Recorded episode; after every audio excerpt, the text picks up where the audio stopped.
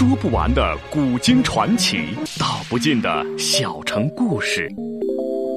有声的阅读，无限的感动。小说联播，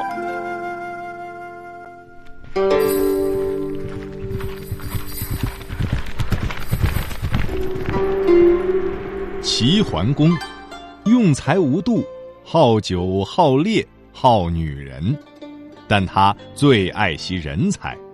哪怕是曾要自己命的人，在贤相管仲等人的辅佐下，九合诸侯，荣登霸主宝座。请听秦俊的长篇系列历史小说《春秋五霸之齐桓公》，由时代播讲。齐桓公一目管仲，管仲会议，喝令停车。君臣下得车来，登高远眺。桓公问管仲道：“仲父常言，为将者当按地形。此路如此险峻，可否利用？”管仲道：“此地周匝皆山，腹间仅百余寻，平阔高岗，易守难攻，进退自如，是屯粮的好地方。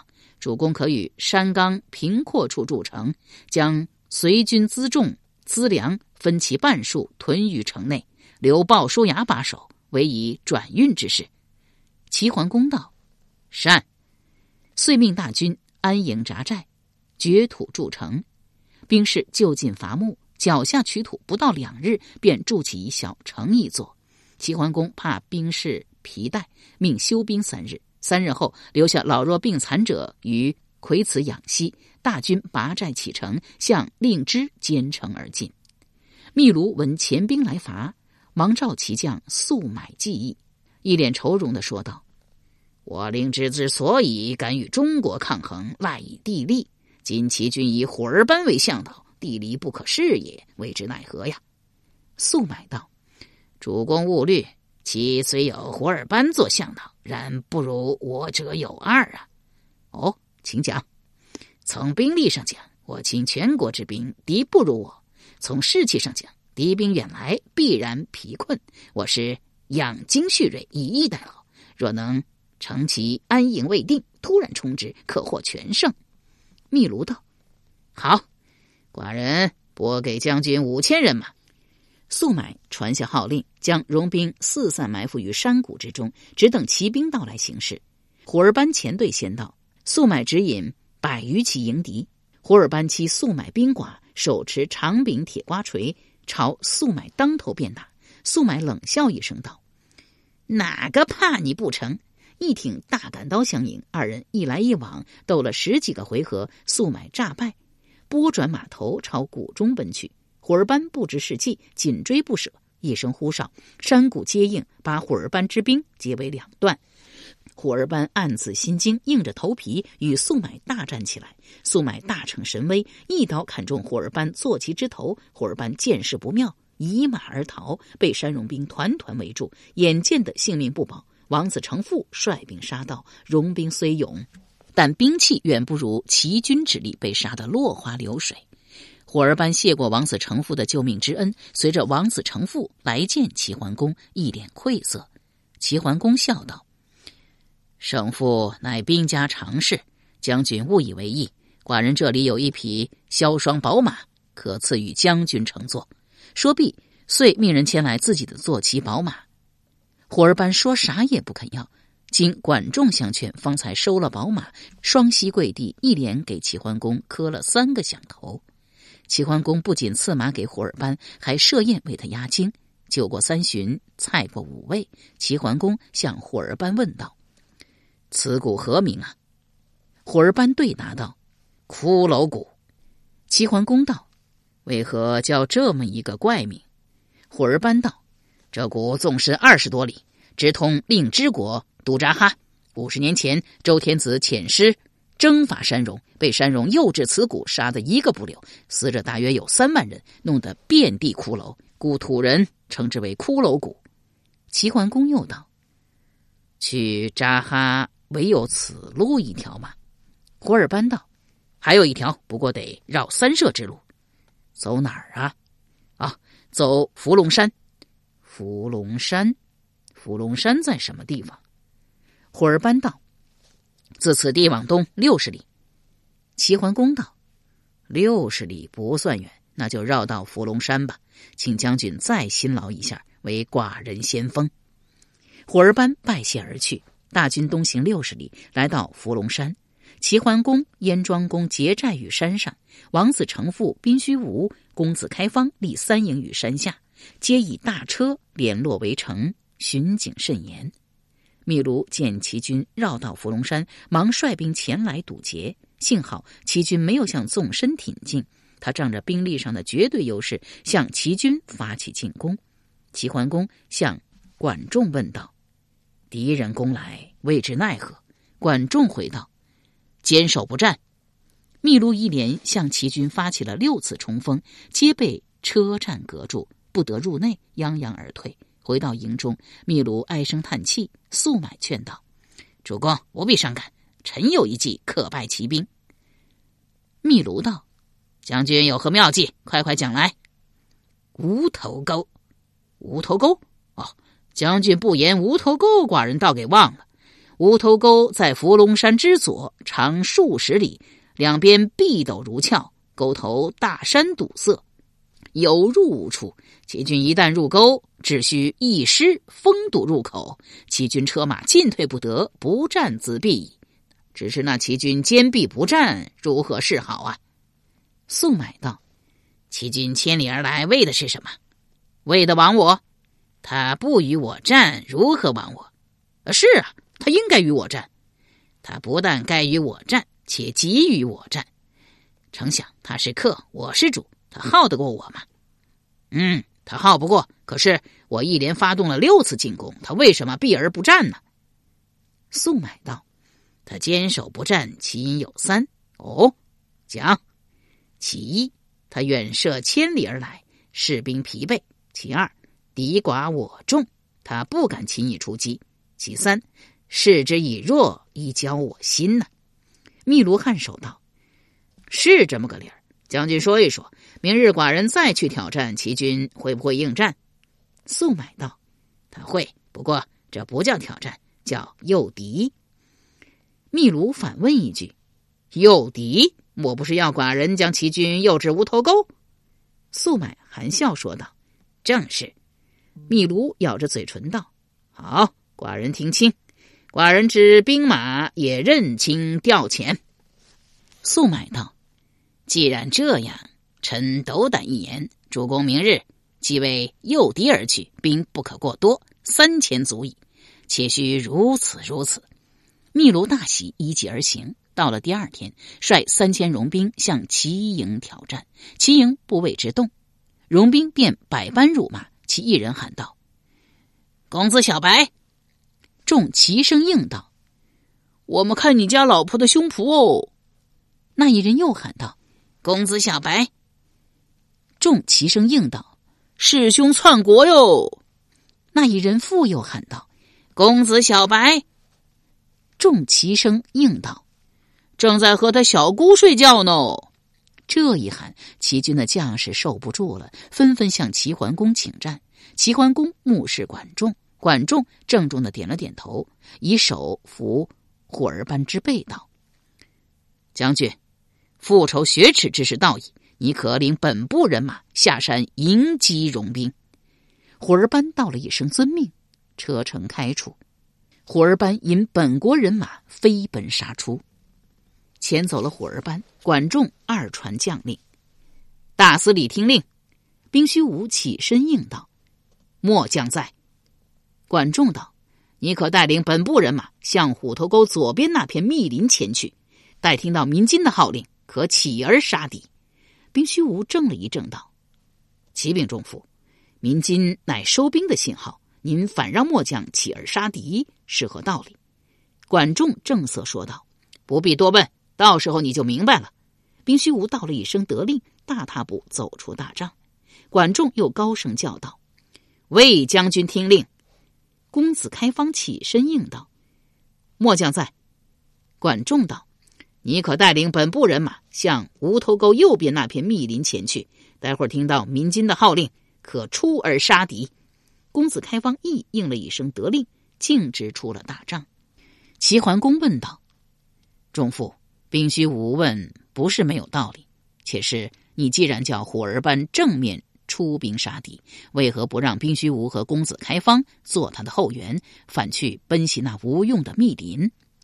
管仲也不解释，含笑说道：“请主公跟臣去帐外一趟。”君臣二人一前一后来到帐外，管仲遥指无头沟那两边的密林，笑微微问道。主公看出那里的异常了吗？齐桓公回道：“不就是两片密林吗？有甚异常？”管仲道：“那林子上空腾有烟雾，飞鸟不栖，绕之而旋，是何道理？”齐桓公恍然大悟：“哦，知道了，知道了，那里有伏兵啊！”管仲道：“对，那伏兵专是为了对付我军而设。我这一次不管出兵多少，必胜无疑。何也？”不胜，怎能诱至无头沟？但若没有这两片密林的伏兵来封锁沟口，将我军诱进去，又有何用？现在好了，有了宾虚无和公子开方这两支劲旅，山戎的奸计万难得逞啊！齐桓公轻叹一声道：“仲父察物细微，常人难及万一呀。”管仲笑道：“主公过奖了。”果如。管仲所料，山戎兵见虎儿班杀来，稍作抵抗，便慌忙撤进无头沟。虎儿班复仇心切，阅兵舞锤朝沟里杀去。咣咣咣，鸣金的锣声震天价的响了起来。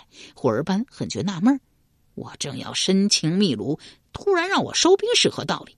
但军令如山，又不能不听，泱泱的拨转马头。行不及仗，速买引了一队人马从左边密林里杀了出来，高声叫道：“虎儿班，你中了我的计了，还不快快下马投降！”话音刚落，右边密林中又转出了一彪人马，为首的戎将头如麦斗，那面貌生得比速买还要凶上三分。因不知姓名，暂且叫他卖戎将吧。虎儿班暗道一声：“糟糕，我命休矣！”忽听一将高声叫道。虎将军莫怕，我来了。虎儿班迎头视之，乃骑将兵虚无，心中大喜，纵马朝速买杀去。兵虚无亦向速买杀去。麦荣将正要上前相助，公子开方引兵杀到，二人站在一处。那麦荣将生的虽凶，但武艺平平，只三回合便被公子开方斩于马下。速买独战兵虚无，虎儿班已敢吃力。今见麦荣将阵亡。心胆俱裂，虚晃一刀，拍马而逃。山戎兵见主将不死而逃，哪里还有心恋战？一个个逃得比兔子还快。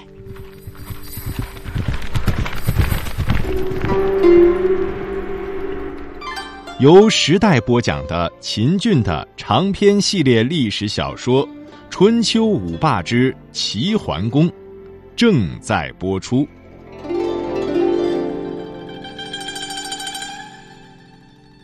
秘鲁将虎儿班诱至无头沟，原以为万事大吉，悠哉而行。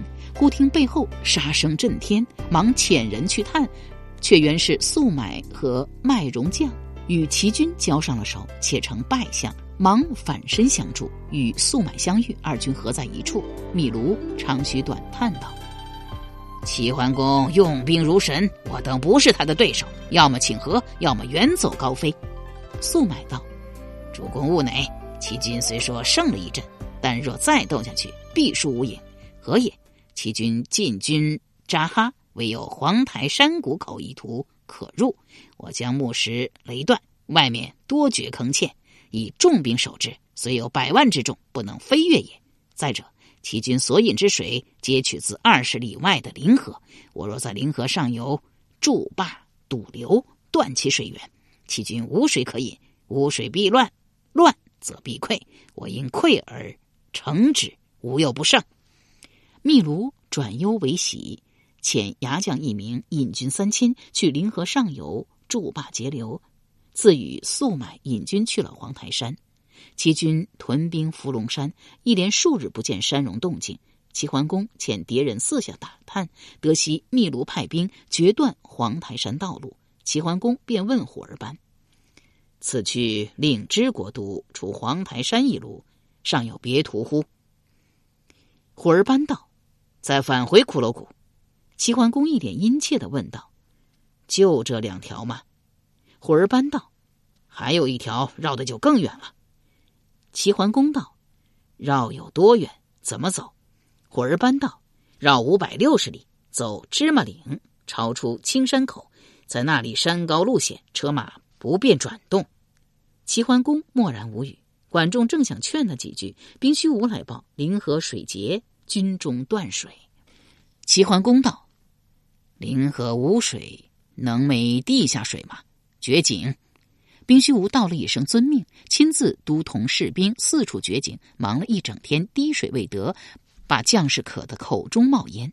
齐桓公也渴，但越渴心中越是烦躁，动不动拿士兵出气。管仲命人宰杀一马，取血。为齐桓公解渴，这血又稠又腥，齐桓公实在喝不下去，喝不下去也得喝，再腥总比喝人尿强啊！喝过马血之后，齐桓公的情绪渐渐稳定下来，召集众将道：“有觉得水者，官升三级，并赏黄金百两。这赏不为不重，可惜无人享受。谁说没有？公孙袭鹏便是一个。”公孙西鹏向虎儿班问道。你这戎地山冈可有乙雉？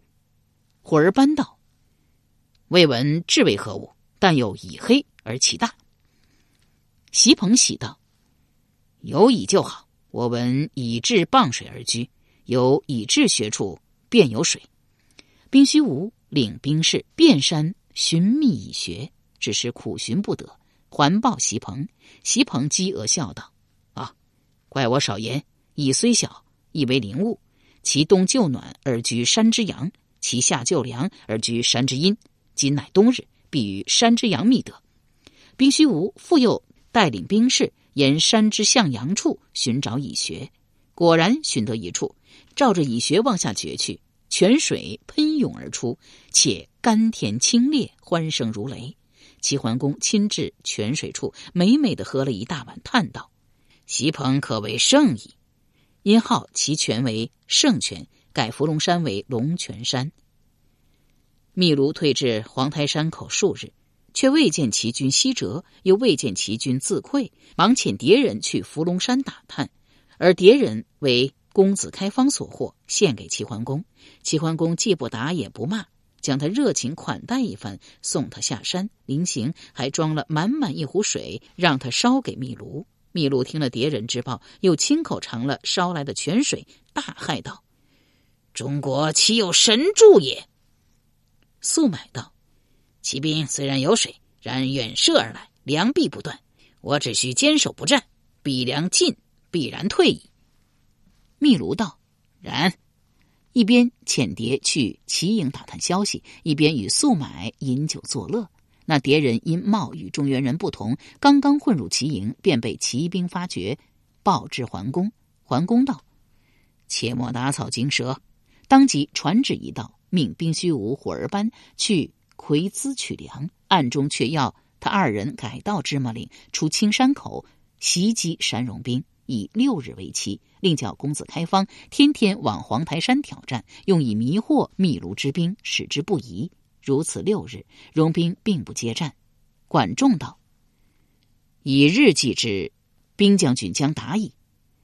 彼既不战，我不可以坐守。”乃使士卒以粮袋装土自负，又命王子成父以空车二百乘装载土石，朝黄台山开拔。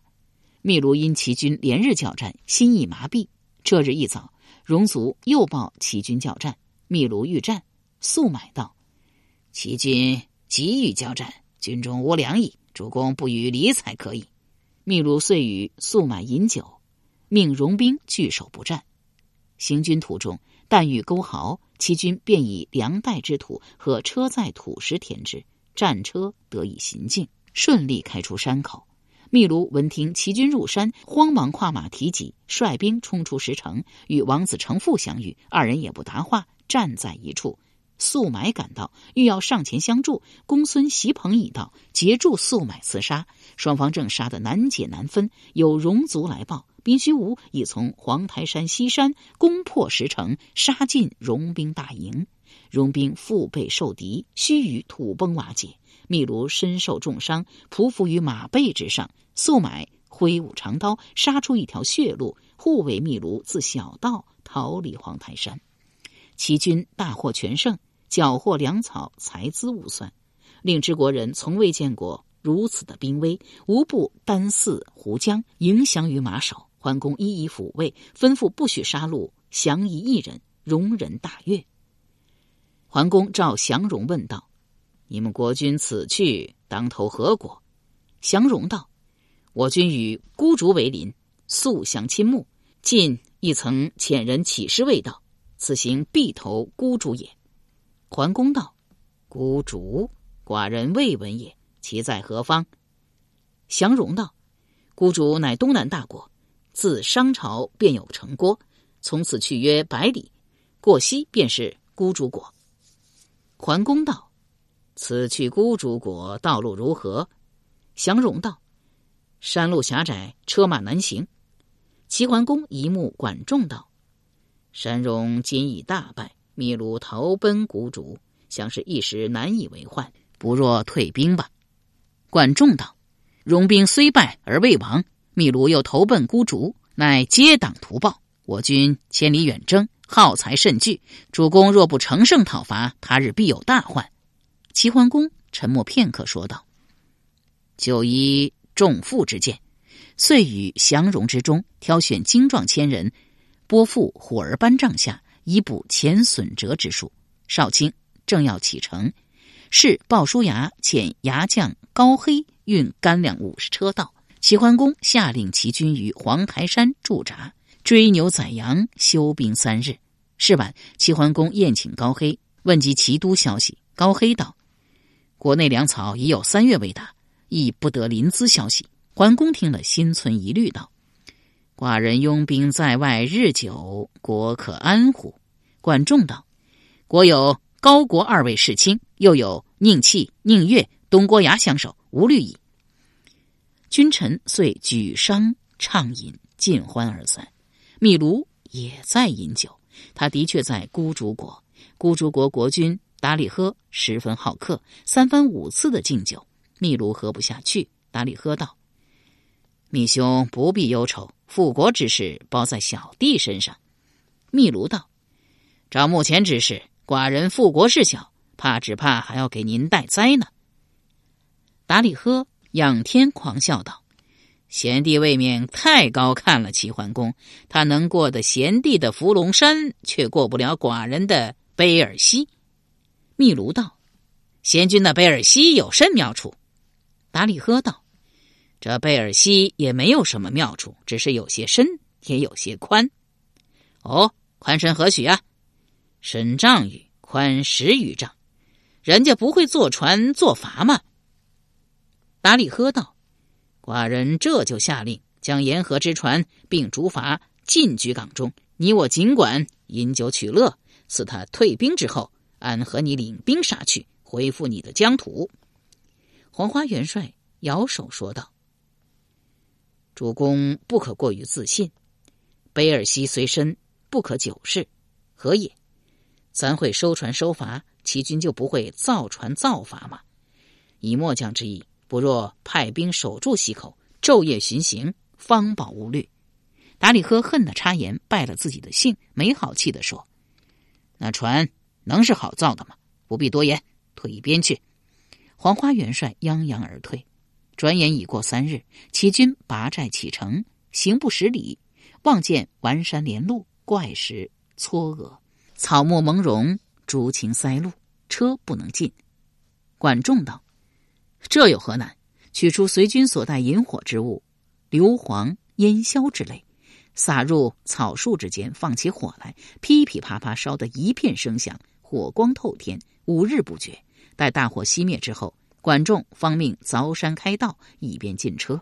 诸将面有难色，谓管仲道：‘山高路险。’”车行费力，不如弃车而进。管仲连道不可。戎马便于驱驰，唯车可以制止。当然，推车要累兵士。我这里有一服解皮良药，可让兵士服用，不知累也。”诸将笑道：“解皮还有良药？”管仲道：“有啊。”遂清了嗓子，唱道：“山巍巍兮路盘盘，木灼灼兮顽石如兰，云薄薄兮日生寒。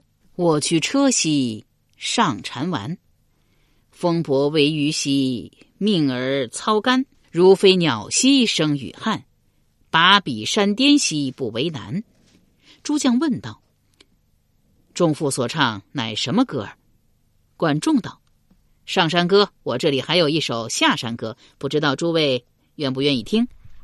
由时代播讲的秦俊的长篇系列历史小说《春秋五霸之齐桓公》，今天就播送到这里，请您明天继续收听。